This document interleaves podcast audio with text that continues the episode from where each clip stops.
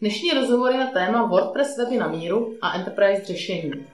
David Strejc přes 17 let se věnuje tématice open source, byl spoluzakladatelem společnosti Easy Software, která je distributorem systému Easy Redmine po celém světě. Pracoval jako infrastructure architekt v O2, solution designer v T-Mobile či v Technoteře. Nyní má dvě značky. WP Distro, které se zabývá tvorbou high-end řešení na systému WordPress a Auto CRM, které implementuje do společnosti CRM systém pod open source licencí. Jeho vášní je vzdělávání se a čím komplexnější systémy tvoří, tím je šťastnější. Ahoj Davide.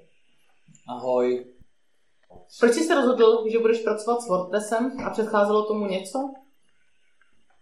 Hmm, protože po předchozí zkušenosti, kdy jsme pracovali s Joomlou, kterou jsem vybral z důvodu uh, toho, že jsem potřeboval nějaký systém kdysi, když jsem ještě nic neznal o source, tak jsem chtěl systém, se kterým si budu moct hrát a budu na tom stavět weby.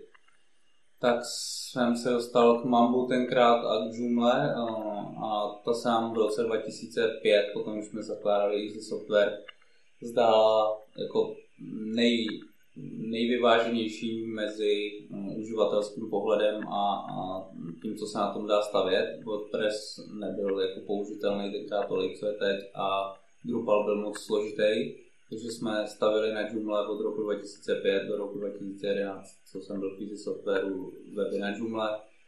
No a teď uh, v roce 2021 je WordPress prostě jednička v těch open source třech, co byla, eh, co byla Joomla, WordPress a Drupal, to už jsem říkal kdysi, že tyhle tři vydrží, myslel jsem si, že si to rozdělají na třetiny ten webový trh, ale WordPress to úplně suverénně vyhrál. Na Drupalu se asi staví nějaký enormně složitý velký řešení a Joomla podle mě to je skoro mrtvá. To, to je názor, dívám se na to, jaké komunity kolem toho fungují a tam to je úplně dole. Takže WordPress je úplně jasná volba, protože má víc 41% trhu, jestli to je správně podle nějakých V3 statistik. Podle všeobecných statistik je to 38%, 40% podle toho, jak kdo se na to dívá.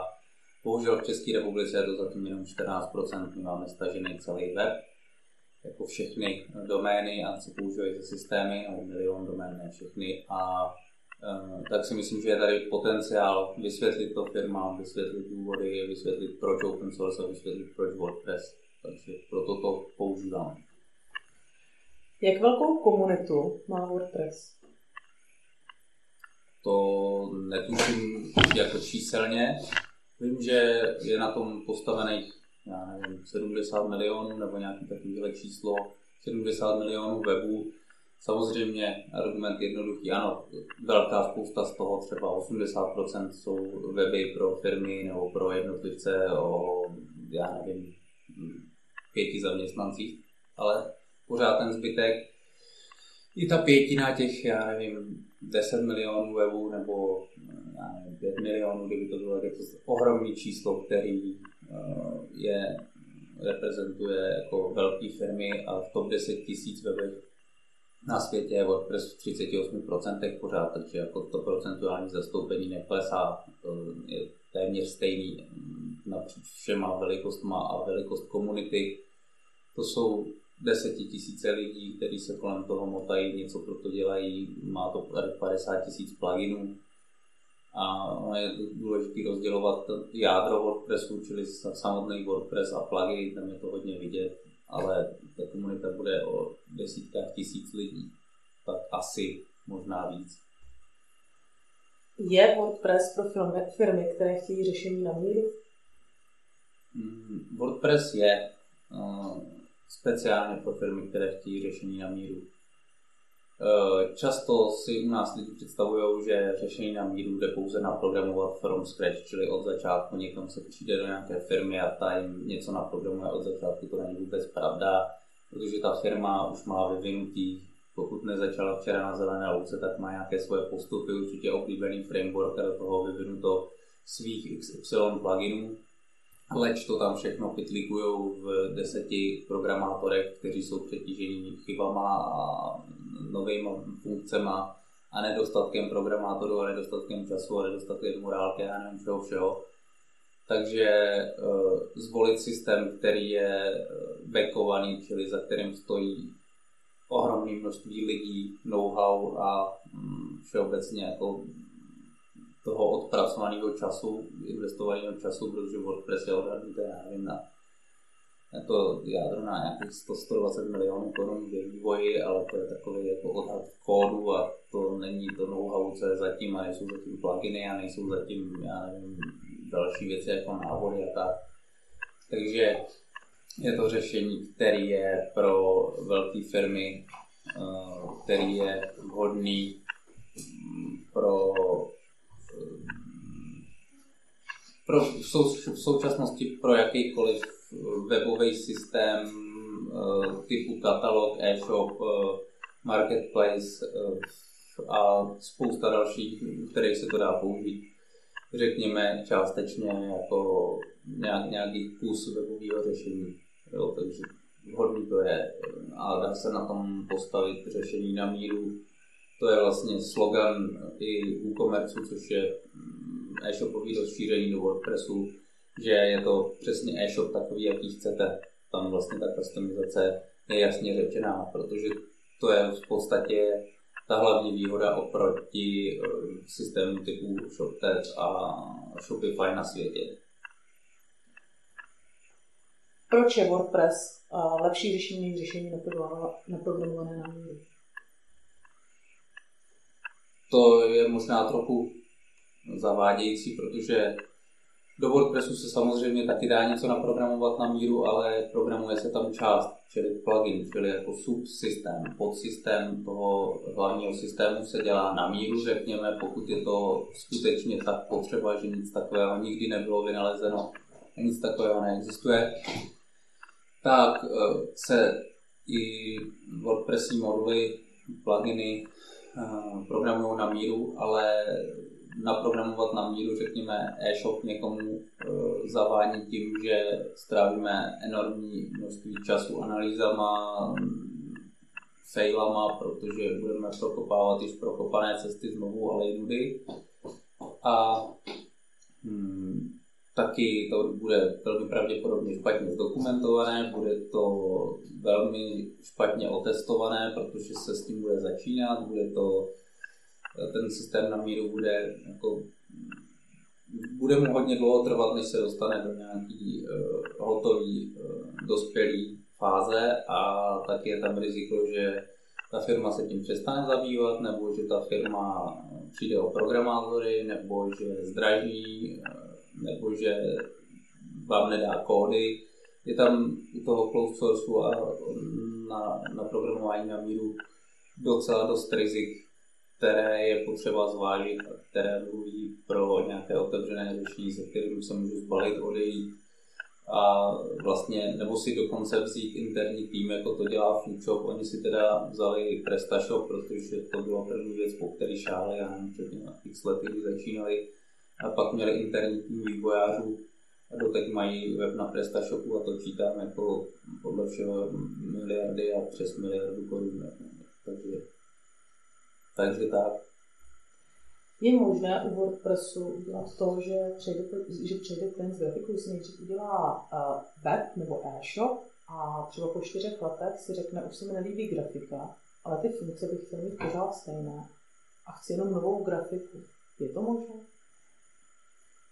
To je takový jako základ eh, toho, že weby zastarávají, oni zastarávají hodně, a především graficky, jako z uživatelské části, říkejme tomu grafika prostě z toho, na co se uživatel dívá.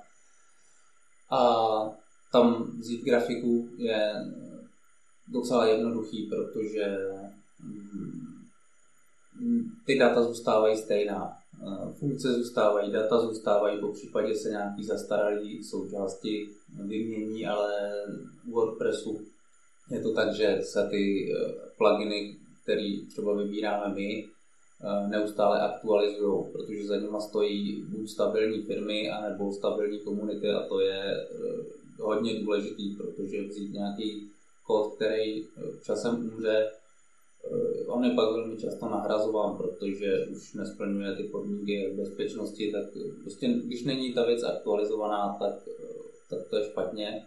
A u grafiky to, je, to jde odříznout úplně, to jde dát bokem, postavit to jako jednu krabici, řekněme. Grafika je jedna součást, funkce jsou druhá. Jo? Takže mm, tady úplně oddělit a on se WordPress dá používat i jako headless CMS, se tomu říká, to znamená, že se používá jenom ta datová vrstva, jenom jako data z něho. Databáze, data, přístupy, oprávnění a ten zbytek, ta grafika může být i v jiné technologii. I to se v současnosti dělá a myslím si, že tím směrem nějakým to do budoucna třeba taky bude víc než v současnosti u WordPressu. Ale samozřejmě grafika na míru, my, my používáme Elementor, někdo může argumentovat tím, že není uh, úplně dokonalý, ale teď zase vyšla verze 3.2, kdy oni tento rok říkají, že věděli, že problém Elementoru je rychlost, řekněme, tak se tento, tento rok celý zaměřují pouze na rychlost. Tvrdí, že ho zrychlili o 50%. Jo, takže pokud za něčím stojí tak obrovská komunita a je na tom 7 milionů webů, jako je na Elementoru, tak z mojí zkušenosti Eh, ta věc prostě vyhraje, vyhraje to komunitou, vyhraje to tím, že ty lidi věci chtějí, jsou ochotní za to platit. A mm, takže jsou tam zdroje, jsou tam finance, jsou tam lidský zdroje a ta věc se v nějaký čtvrtý iteraci vylepší natolik, že vlastně eh, začne hlasovat všechno ostatní a u elementu je podle mě vidět. Takže grafika na míru je úplně jasná, to je bez problémů. A my už ani nikomu nedoporučujeme kupovat šablony, jako jsme to sami dělali když jsme začínali, protože to bylo rychlejší a jednodušší kupovat šablony někde na Envato Marketu. Chtěl jsem vidět, jak to funguje, jak, jaká je zatím logika, princip a tak. To je, ve finále je to nepoužitelné, pokud s tím člověk chce skutečně něco dělat, nebo to třeba zrychlit. Nebo teď jsme pro jednoho klienta upravovali mm, eh, koupenou šablonu a tam jsou takové šílenosti občas, že, že to nedoporučujeme prostě. Je WordPress vhodný pro velké společnosti, složité systémy a e-shopy na míru napojené na různé systémy? WordPress je pro velké společnosti je to vidět, když ho používá i sám Microsoft, který eh, nedávno považoval Linux za rakovinu.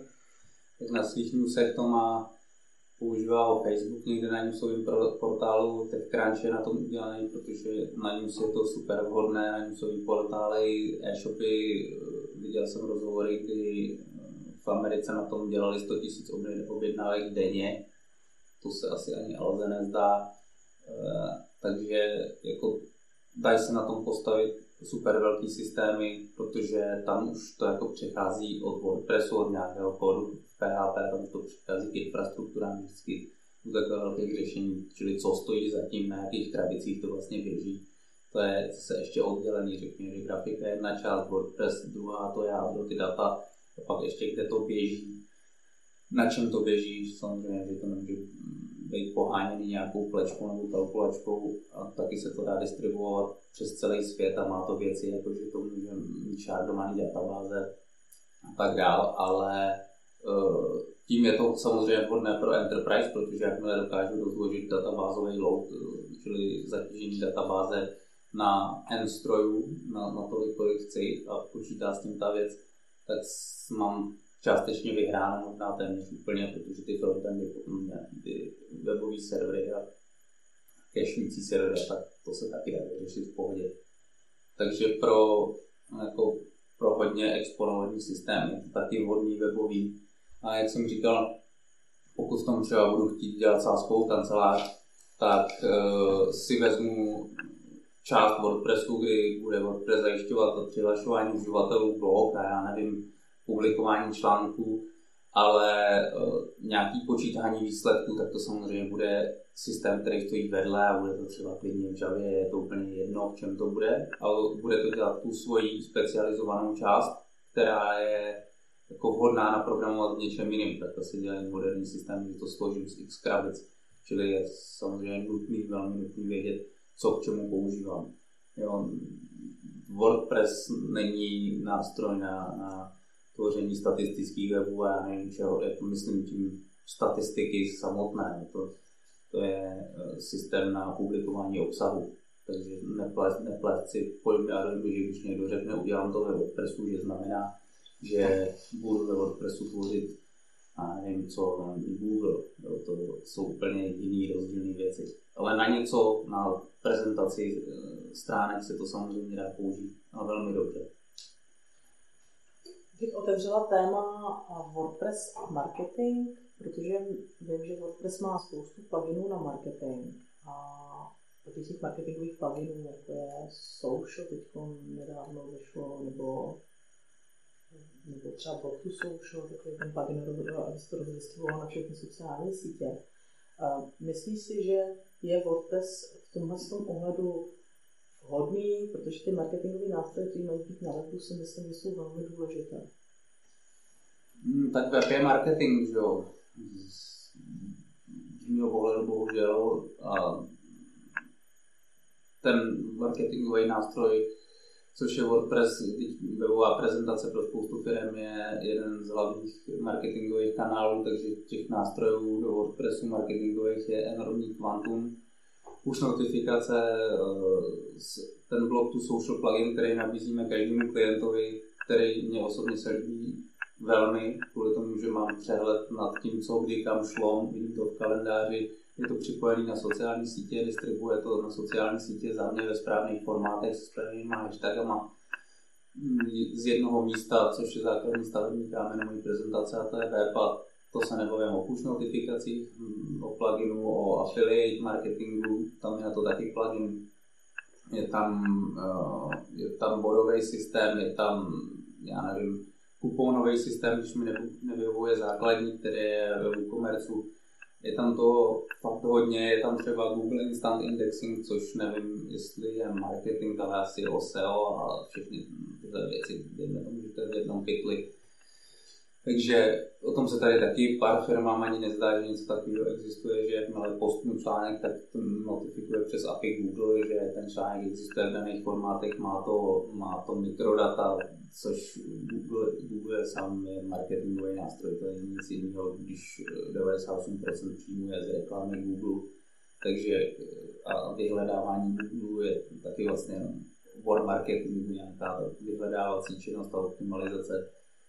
Takže WordPress téměř rovná se jako marketingový nástroj, co to vlastně nic jiného není.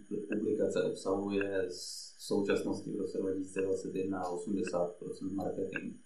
Takže to je vlastně je to marketingový, to je jeden z marketingových nástrojů, kdy další, řekněme, nějaký nástroj na mailování, jo, protože i ve WordPressu je plugin na mailování, tomu, že není tak dobrý.